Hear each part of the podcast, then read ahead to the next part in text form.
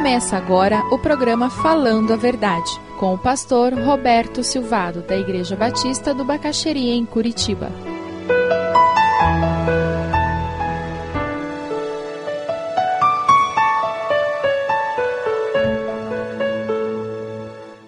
Primeiro Pedro 3, 15 16, o apóstolo diz assim: Tenham no coração de vocês respeito por Cristo e o tratem como Senhor. Estejam sempre prontos para responder a qualquer pessoa que pedir que expliquem a fé que vocês têm. Porém, façam isso com educação e respeito.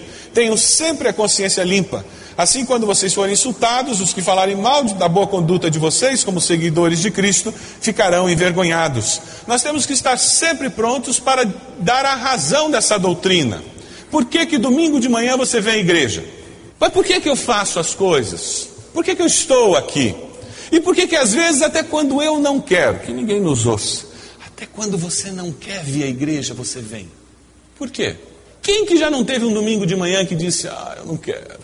E a cama abraça, né? No inverno, então é terrível, né? A cobertura abraça, a gente diz, fique mais. Mas por que que você vem? Porque você tem um corpo de doutrina dentro de você que norteia o teu comportamento, e por isso que você veio. Agora veja, é importante que eu saiba dizer isso para as pessoas que estão ao meu redor. E o versículo 16, aquele começo, porém façam isso como? Com educação e respeito. Eu não preciso cuspir na cara do outro, porque ele não vem na igreja. Eu não preciso usar a verdade como pedra para ofender as pessoas. Não, com educação, com respeito, mas é assim que eu penso. Eu creio assim porque a palavra diz assim. Eu ajo assim porque a palavra diz assim. Não, mas não acredito na Bíblia. Pois eu acredito. Respeite a pessoa, seja firme no que você crê e fale com educação que você crê. Porque se você não disser o que você crê, aquela pessoa talvez nunca descubra que existe uma outra maneira de viver a vida. A importância de estarmos preparados para explicar o porquê nós cremos, como cremos, baseado em que que nós cremos. E como que você vai conseguir ter essa convicção? De que maneira que essa convicção vai crescer dentro de você? A convicção ela brota da prática da vida cristã.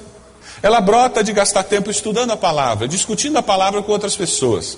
É muito comum quando uma pessoa se converte, ela ficar com medo de ficar fanática. E parte disso é porque os parentes começam a dizer que você está ficando fanático. Nossa, todo dia você lê a Bíblia. Ah, não, de novo na igreja. De novo, coisa da igreja.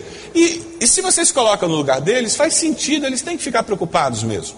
Porque tem muita coisa doida por aí. E eles não diferenciam uma coisa da outra, para eles é tudo igual. A maneira de você acalmar o coração deles é você começar a mudar de vida para melhor. Aí eles começam a dizer: esse negócio aí parece que é bom. E a maneira de você ter a segurança que você não vai ficar fanático é gastar tempo com a palavra e com um grupo de pessoas que estudam essa palavra. Porque na hora que o diabo tentar colocar uma mentira na tua mente, aquelas pessoas vão poder alertar você. Na hora que a tua mente começar a enganar você porque você está entendendo errado alguma coisa, aquelas pessoas poderão ajudá-lo. A vida cristã não existe voo solo. A fé cristã é uma fé comunitária. Nós vivemos em comunidade. Por isso que escola bíblica dominical é importante. E quanto mais firme você está, mais tranquilo você consegue viver a vida. Você já imaginou construir um prédio em cima de um pântano? Sabe, muitos de nós têm vivido esse tipo de vida que a gente vive, porque a gente vive com um banhado embaixo dos pés. E qualquer peso a mais, qualquer tremor de terra, a gente começa a afundar, porque eu não tenho uma base sólida. Escola Bíblica Dominical, Escola Bíblica Dinâmica, classe de estudo bíblico, grupo de integração, sei lá o nome que você dá, mas é essencial. Pergunta? Você faz parte de algum grupo que senta e estuda a Bíblia regularmente? Se você não faz, por favor, comece a fazer parte. E veja, e não interessa se você tem 5 anos de idade ou tem 80 anos, porque só parou de aprender quem morreu. cemitério não precisa ensinar nada a ninguém. Se você está vivo, você ainda tem potencial para crescer, para aprender e para servir melhor a Deus. Primeiro aos Coríntios 3, 1 e 4. O apóstolo Paulo ele está falando sobre maturidade, coerência e consistência de vida. E ele apresenta o caso dos coríntios com frustração. Porque ele diz: Olha, pelo tempo que vocês conhecem a Deus, lamentável. 1 Coríntios 3, de 1 a 4. Na verdade, irmãos e irmãs, Eu não pude falar com vocês como costumo fazer com as pessoas que têm o Espírito de Deus. Tive de falar com vocês como se vocês fossem pessoas do mundo, como se fossem crianças da fé cristã. Tive de alimentá-los com leite e não com comida forte, pois vocês não estavam prontos para isso. E ainda não estão prontos, porque vivem como se fossem pessoas desse mundo. Quando existem ciumeiras e brigas entre vocês, será que isso não prova que vocês são pessoas desse mundo e fazem o que todos fazem?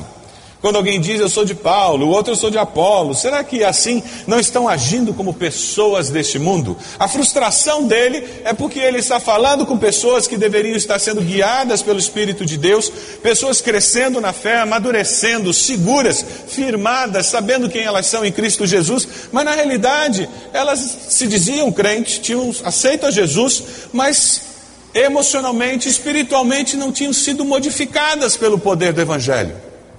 Você conhece crente velho que se ofende quando esquecem o nome dele? Ou quando o nome não sai no boletim? Você conhece crente velho que adora fazer fofoca?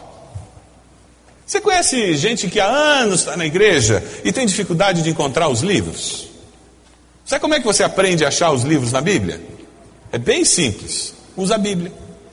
Se você começar todo dia a folhear a Bíblia para trás e para frente, procurando o texto e tentando usar, você vai aprender a usar a Bíblia. O apóstolo Paulo está dizendo: é frustrante ter que falar com vocês desse jeito. Você pega as cartas de Coríntios, você pega o livro de Romanos, você vê uma diferença radical. Os romanos eram crentes maduros. O apóstolo Paulo escreve um tratado teológico. Ele fala de assuntos que abençoam a gente até hoje. E Coríntios, ele está dando bronca neles. Ao invés de estar falando sobre os lados positivos da vida cristã, ele tem que dizer: quer fazer o favor de falar para aquela pessoa que está fazendo incesto e que vocês estão tolerando na comunidade de vocês? Mande ela mudar de vida ou abandonar essa comunidade, porque é inaceitável isso. Ele tem que virar para o pessoal de Corinto e dizer: olha, vocês aí que ficam nessa história, eu gosto mais do pastor Fulano do que do Ciclano, ah, eu, eu já gosto mais do outro. Uma versão moderna disso é aquela: quem prega hoje? Qual é a banda que canta no culto hoje? Ah, então não vou. Para com isso. Vive vida cristã com seriedade. Mas veja, na realidade, essa superficialidade não é novidade, não, gente. Desde aquele tempo já existia. E quantas pessoas são superficiais nas suas convicções? E é por isso que o comportamento delas é tão variável. Porque quando eu tenho convicção que eu venho ao culto para adorar a Deus, quem vai pregar é circunstancial. Quem vai dirigir é circunstancial. Eu posso até ter preferências, e é natural isso. Mas não é essencial. Tem gente que quando o pastor sai da igreja muda de igreja. Tem gente que não tem igreja, que fica que nem borboleta no jardim, de flor em flor. E muitos desses que telefonam são esses. Que na realidade eles frequentam várias igrejas, não são de nenhuma. É cômodo, né? Sou visitante em todas elas. Ah, mas eu, eu preciso ter profundidade nos meus relacionamentos, então eu tenho que conviver com um grupo. Eu preciso ter profundidade nas minhas convicções, eu preciso conviver com um grupo. Nós temos que ter profundidade no que cremos e procurar um grupo onde isso é somado. Ou se eu sou crente novo, eu preciso buscar profundidade no que eu creio, nesse grupo onde eu estou, e de repente, se não bate com o que eu estou entendendo, eu vou ter que procurar um outro grupo. Isso acontece. Mas eu preciso ter profundidade no que creio, saber o que creio, porque creio e como creio. O que eu creio influencia o grupo que eu participo. Tem que influenciar. A nossa sociedade superficial faz o contrário. Então eu creio de um jeito, mas eu gosto tanto do louvor ali. Então quando eu quero um culto mais para louvor, eu vou naquela igreja.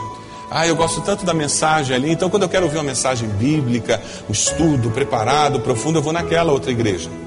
Ah, eu gosto tanto daquela igreja lá, aquela faz oração boa para crente que está com problema de saúde, libertação, eu vou naquela. E a pessoa fica pingando de lugar em lugar, e dentro dela ela se transforma numa massa sem forma, sem doutrina, sem convicção.